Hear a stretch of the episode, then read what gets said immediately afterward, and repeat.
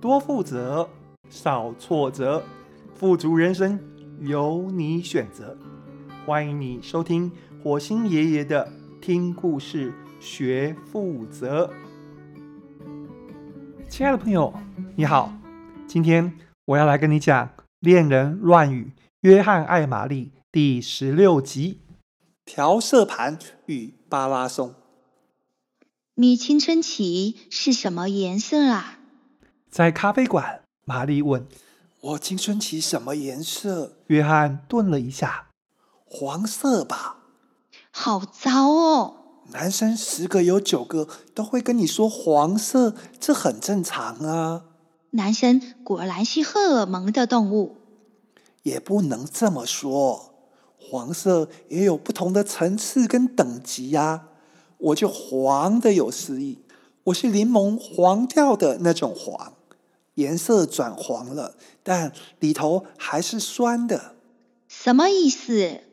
就是我喜欢你，你喜欢别人，你把我当哥们，快乐找他，伤心找我。我在男主角的阴影下讨生活，巴不得你们两个赶快分手，却不能够说出口。我心里面比任何一颗绿的柠檬还要酸。外表却要装可爱、装无害，全身黄的跟小丑没有两样。你知道黄柠檬的下场是什么呢？就是里头还是酸的，但是已经没有人要了。好惨哦！我要不就是变成人家的哥们，要不就连哥们都没得当。哦。我高二骑车上学，路上偶尔会碰到一个女生，也是要上学。她很高，手长脚长，远远的骑车过来，就会让你觉得眼前啊，不是平交道旁边的小路，而是一条河。诶，她不是骑车过来，好像是乘着竹筏从河的另外一端。摆渡过来的，他很酷。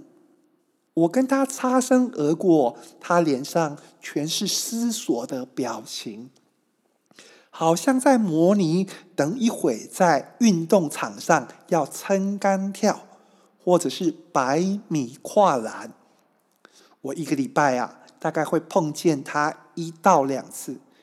打从我第一次碰到他，我每天都很期待上学。我终于明白了上学的意义，上学就是为了在路上遇见他。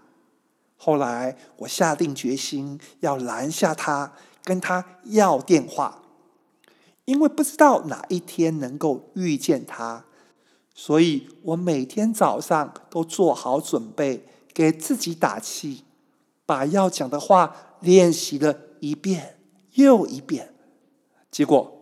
我再也没有碰到他了，他就消失了，完全不知道为什么。他走了，一并把我上学途中的风景也没收了。平交道旁边哪有什么小河啊？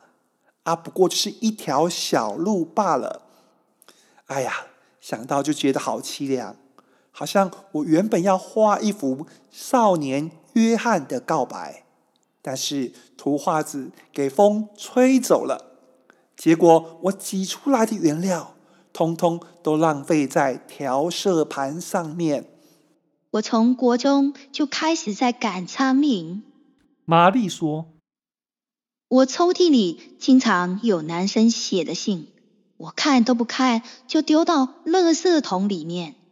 很多无聊的男生打电话到我家。”都被我妈妈挡下来，当时就觉得很烦。我只想念书，为什么他们要打扰我啊？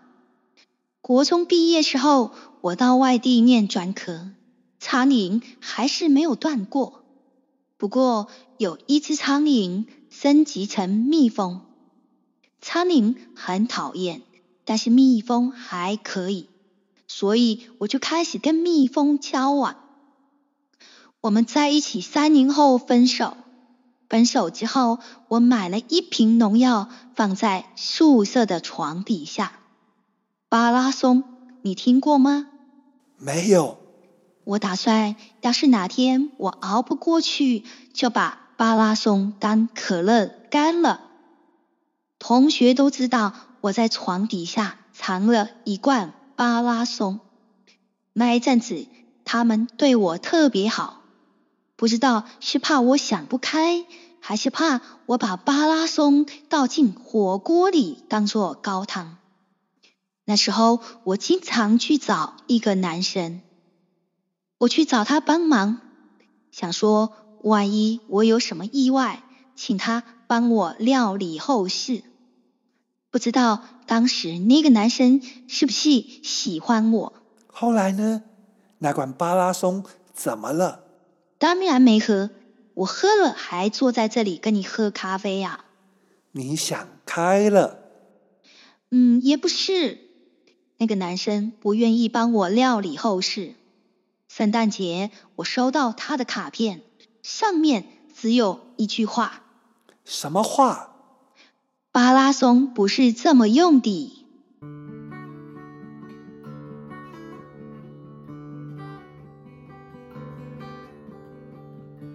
这是第十六集的故事。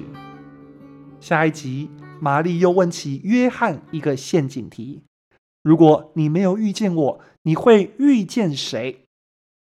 约翰要怎么回答才能顺利过关呢？约翰爱玛丽，我们下次见。